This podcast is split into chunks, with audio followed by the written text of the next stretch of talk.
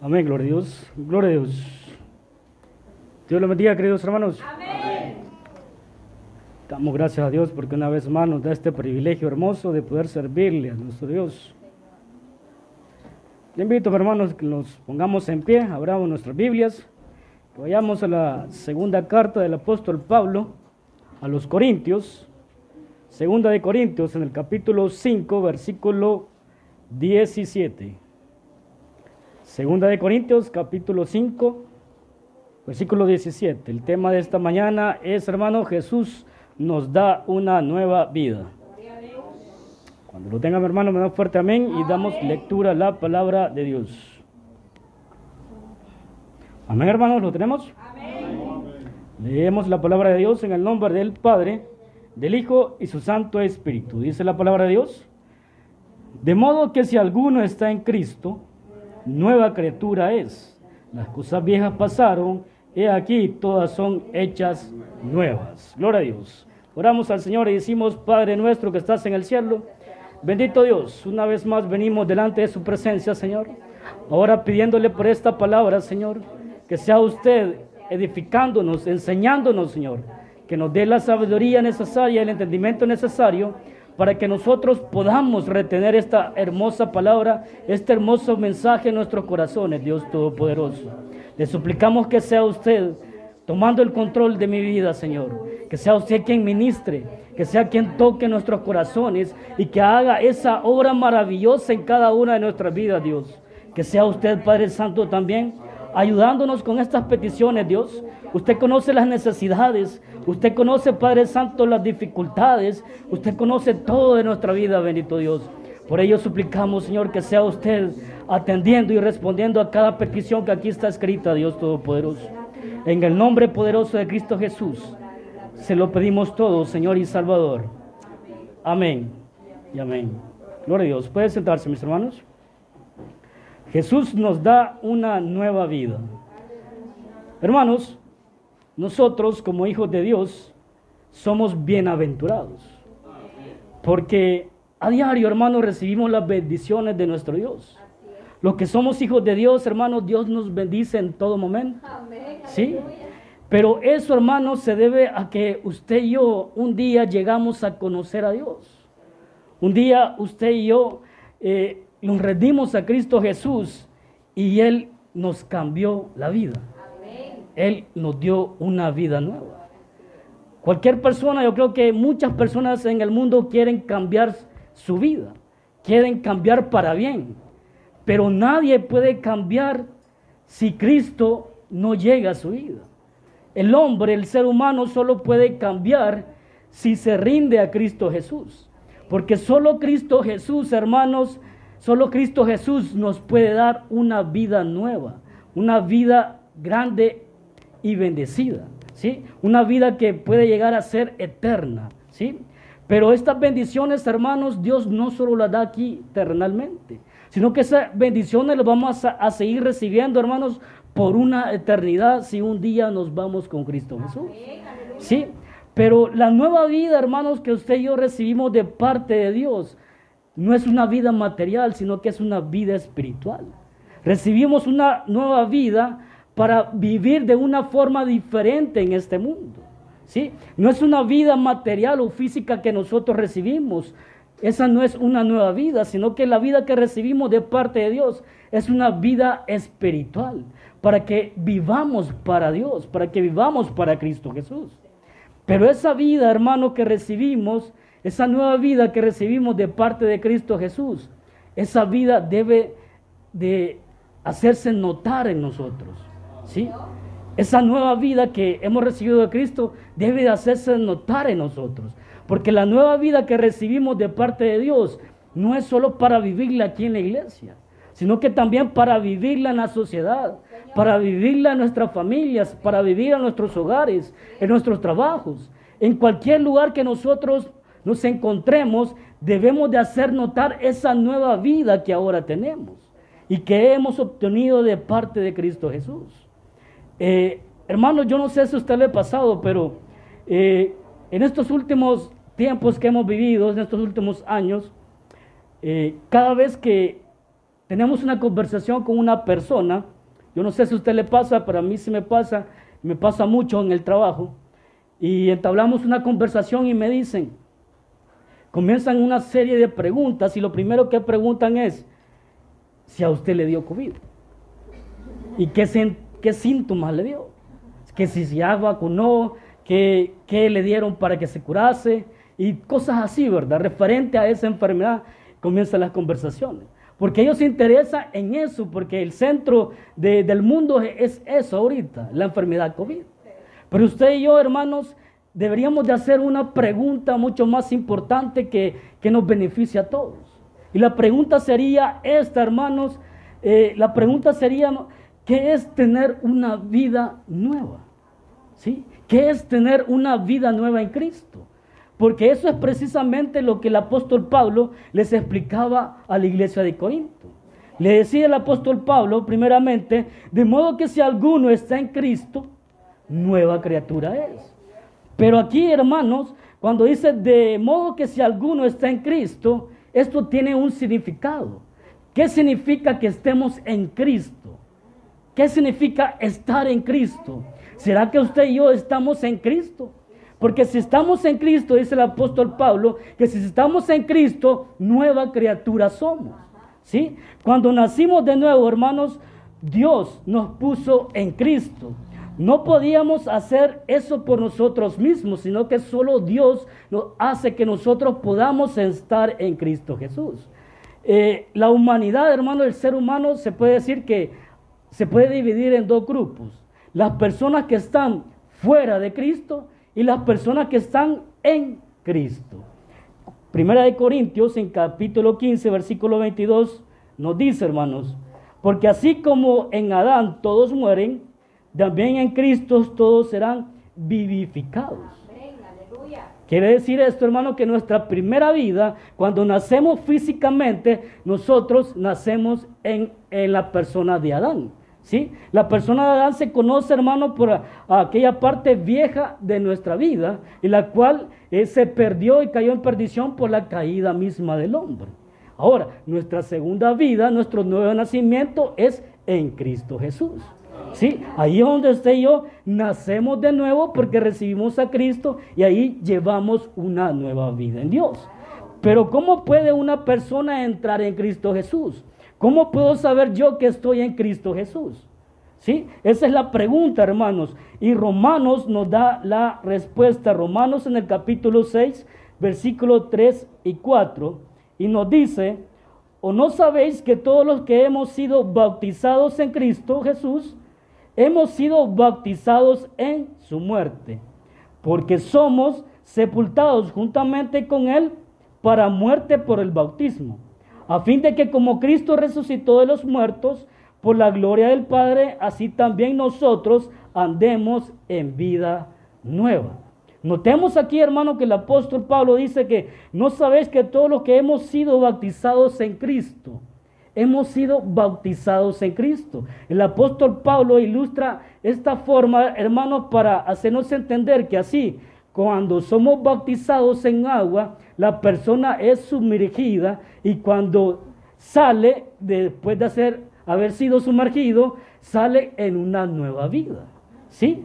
Entonces, ¿qué quiere decir esto, hermano? La persona que está bautizada en Cristo Jesús. Notemos esto, hermano, cuando la persona se sumerge en el agua y sale de nuevo, ¿qué podemos notar en esa persona?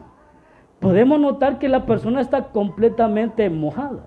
Lo que podemos notar, hermano, visiblemente y desde lejos, que la persona está completamente cubierta de agua. Entonces el apóstol Pablo le ilustra de esta forma. Los que somos bautizados en Cristo Jesús, Dios nos sumerge en Cristo Jesús, que cuando nuevamente nacemos, hermano, reflejemos la persona de Cristo Jesús. ¿Sí?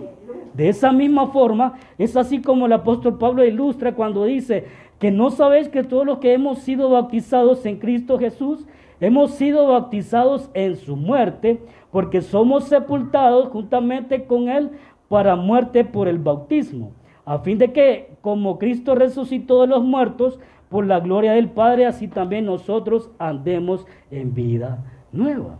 Entonces eso quiere decir, hermano, que si, si hemos sido bautizados en Cristo, entonces vamos a poder andar en vida nueva. De ahí la pregunta, ¿será que de verdad nosotros estamos en Cristo? Estamos llevando una vida nueva en Cristo Jesús.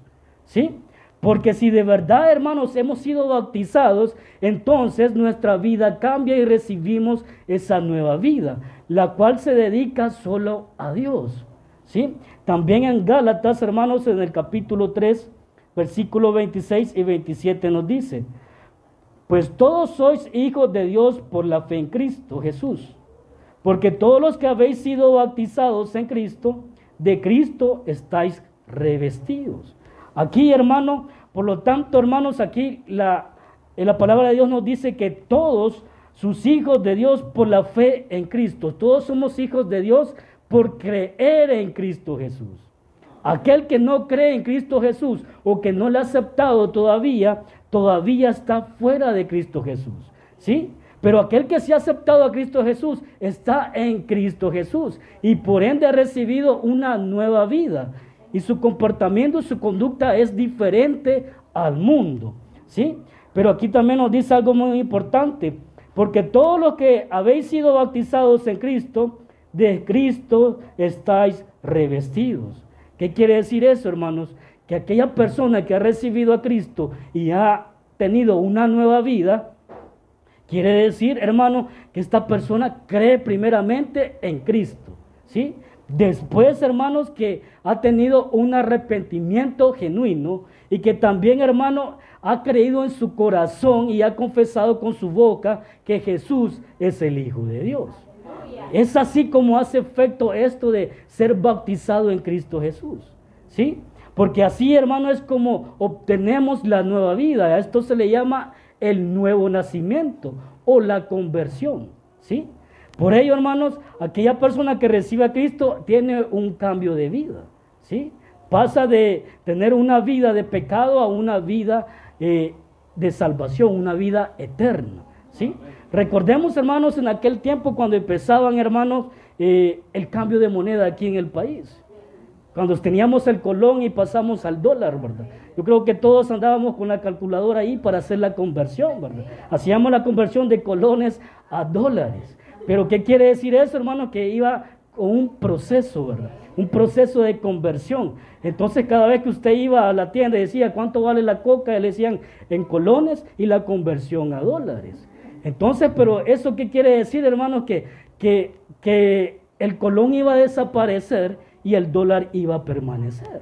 Entonces es lo mismo aquí, hermanos, que, que, cuando nosotros venimos a Cristo Jesús, nuestro comportamiento pasado queda ahí atrás y nuestra nueva vida en Cristo va a permanecer en nosotros.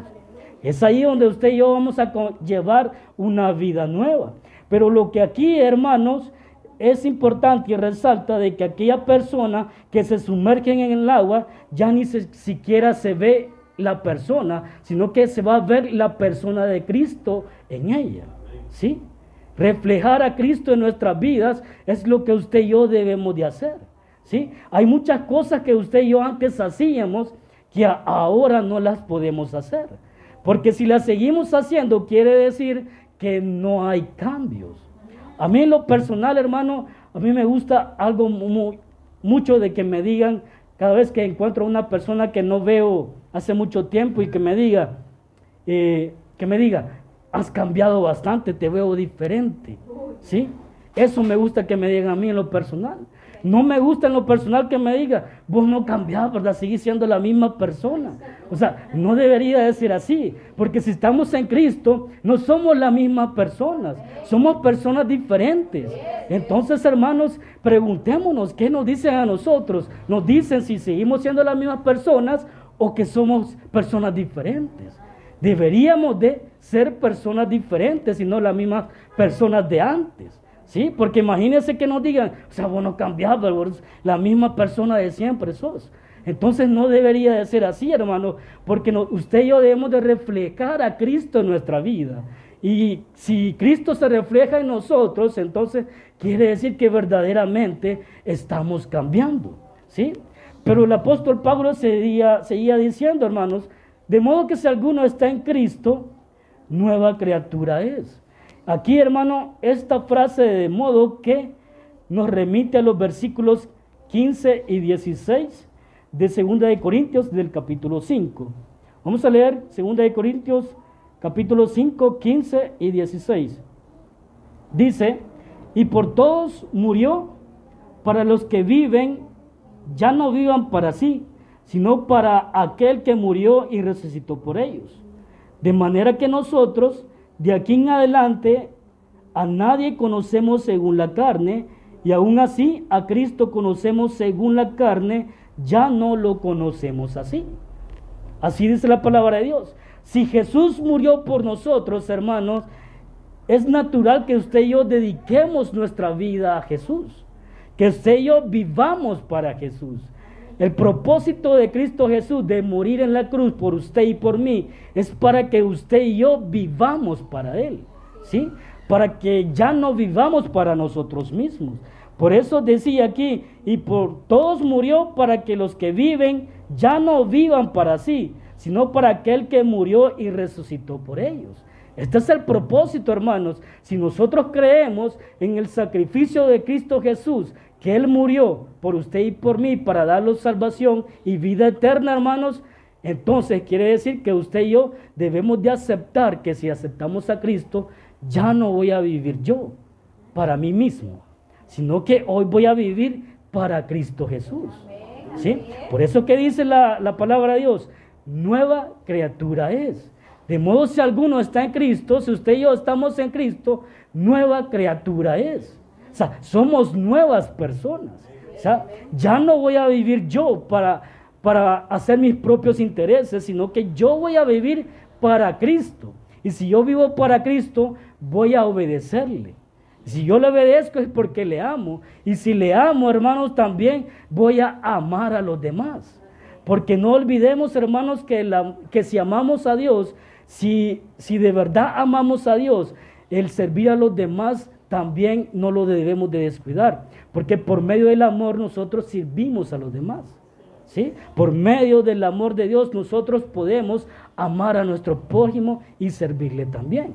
Pero entonces, hermanos, es ahí donde nosotros, donde nosotros, hermanos, debemos de esforzarnos y poner de nuestra parte.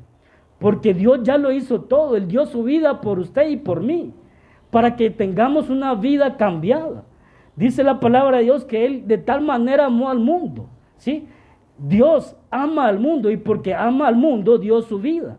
No para que siga en pecado, sino que para que salga del pecado y que llegue a tener una vida eterna. Que cambie su manera de ser. ¿sí? Por ahí escuchaba, hermano, de que decía un hermano de que Dios ama a todas personas. Dios ama al mundo tal como lo creó. Pero el mundo y la persona, eh, ¿cómo le digo? El mundo y la persona se perdió. ¿Sí? Pero Dios entregó su vida para sacar a su creación, o sea, al ser humano, para que deje su vida de pecado y que tenga una vida eterna. Y lo ha hecho porque le ama. ¿Sí? Por ello, hermanos, debemos de, de poner de nuestra parte, porque de usted y yo depende de que nosotros, hermanos, también podamos cambiar. Dios ya lo hizo todo. Lo que usted y yo debemos de hacer es someternos a Dios, buscar a Dios, ¿sí? Entregarnos a Él completamente para que, para que Dios por medio de su Espíritu Santo pueda hacer esa obra maravillosa en nuestras vidas. Porque, hermano, llevar una vida nueva no solamente es venir a la iglesia, congregarse o leer la palabra de Dios. No, hermanos, es más que eso.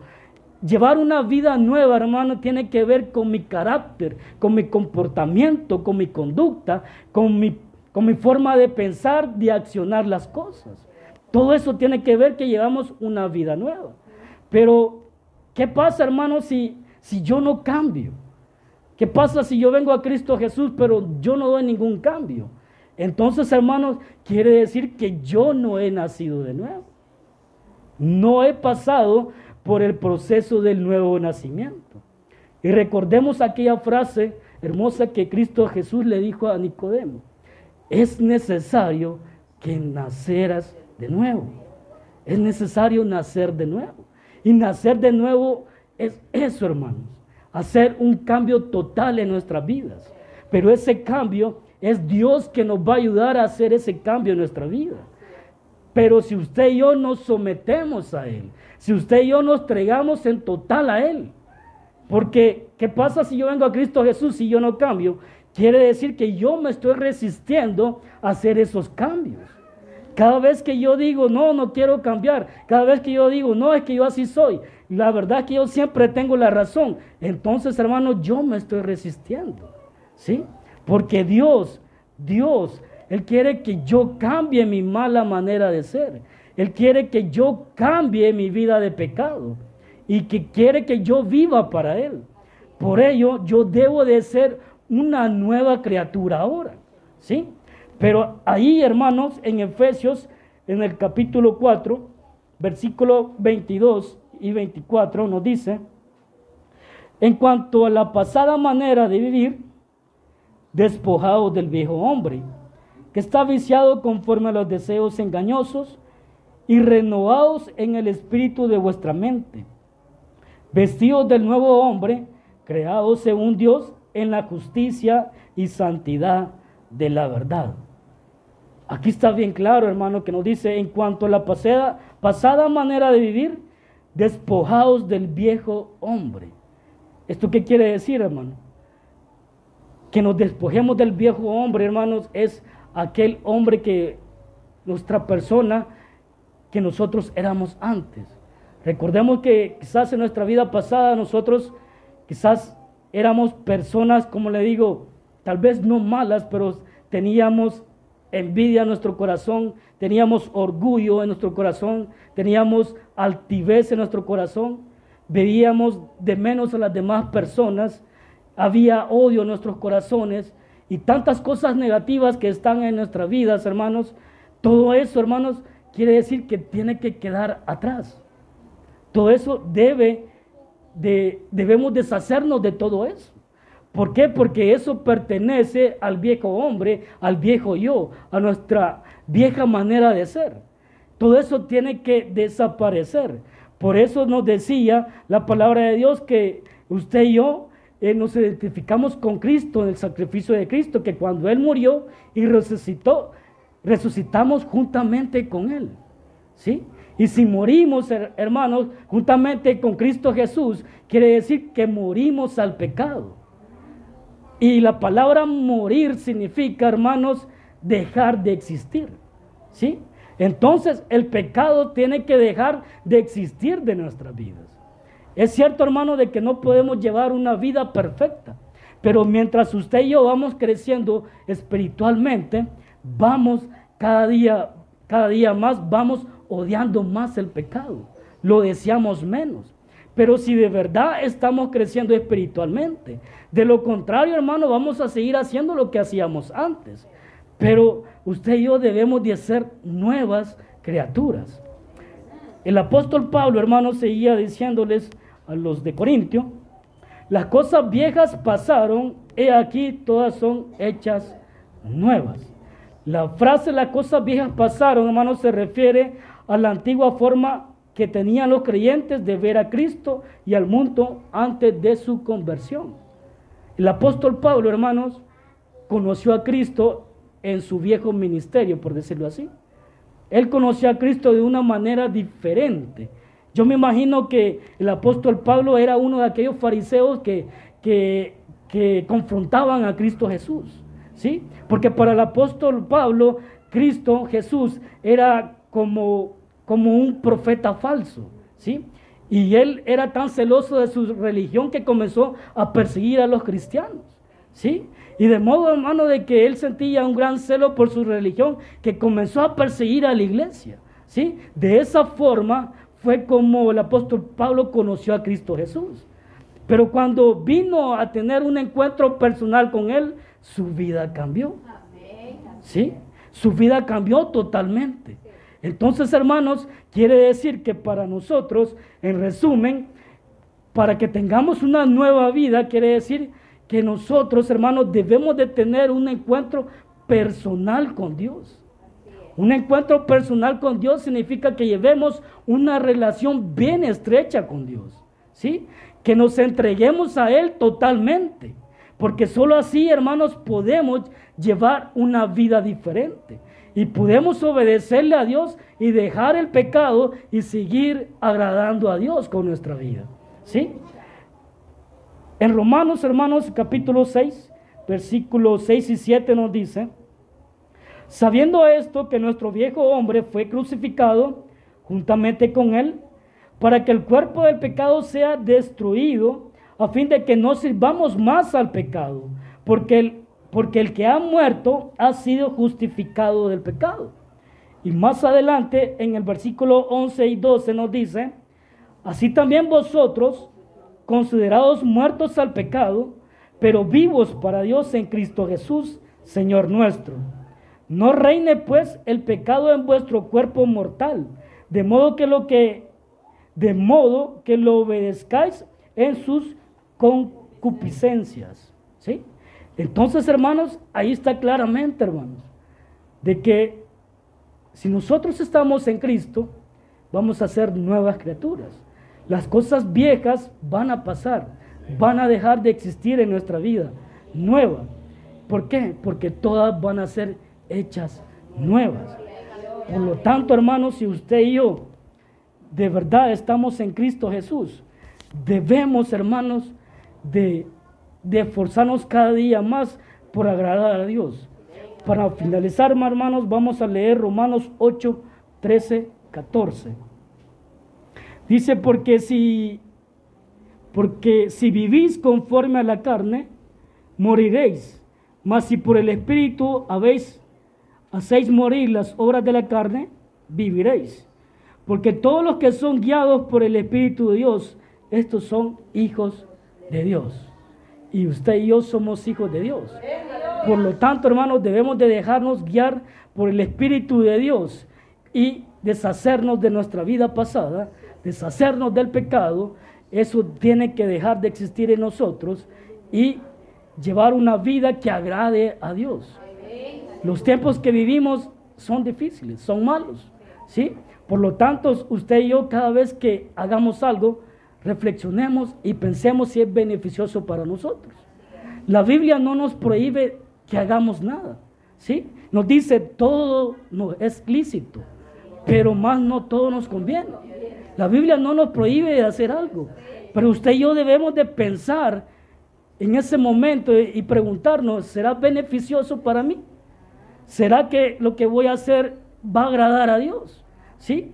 Por lo tanto, hermano, aquí los más beneficiados somos usted y yo. ¿Sí? Cristo ya lo hizo todo. Así que, por lo tanto, hermanos, esforcémonos y hagamos la diferencia en el mundo. Porque usted y yo ya no pertenecemos a este mundo. Y no andemos por ahí, por el mundo, camuflajeados, hermanos, pretendiendo que somos cristianos, pero en realidad no lo somos. Así que por lo tanto tengamos cuidado y tengamos, hermanos, eh, tengamos ese deseo siempre de agradar a Dios. Cerremos nuestros ojos, hermanos, y sigamos adelante. Bendito Dios, te damos las gracias, Padre Santo. Gracias, Dios Todopoderoso, por esta palabra, por este consejo que hoy nos ha dado, Señor. Gracias.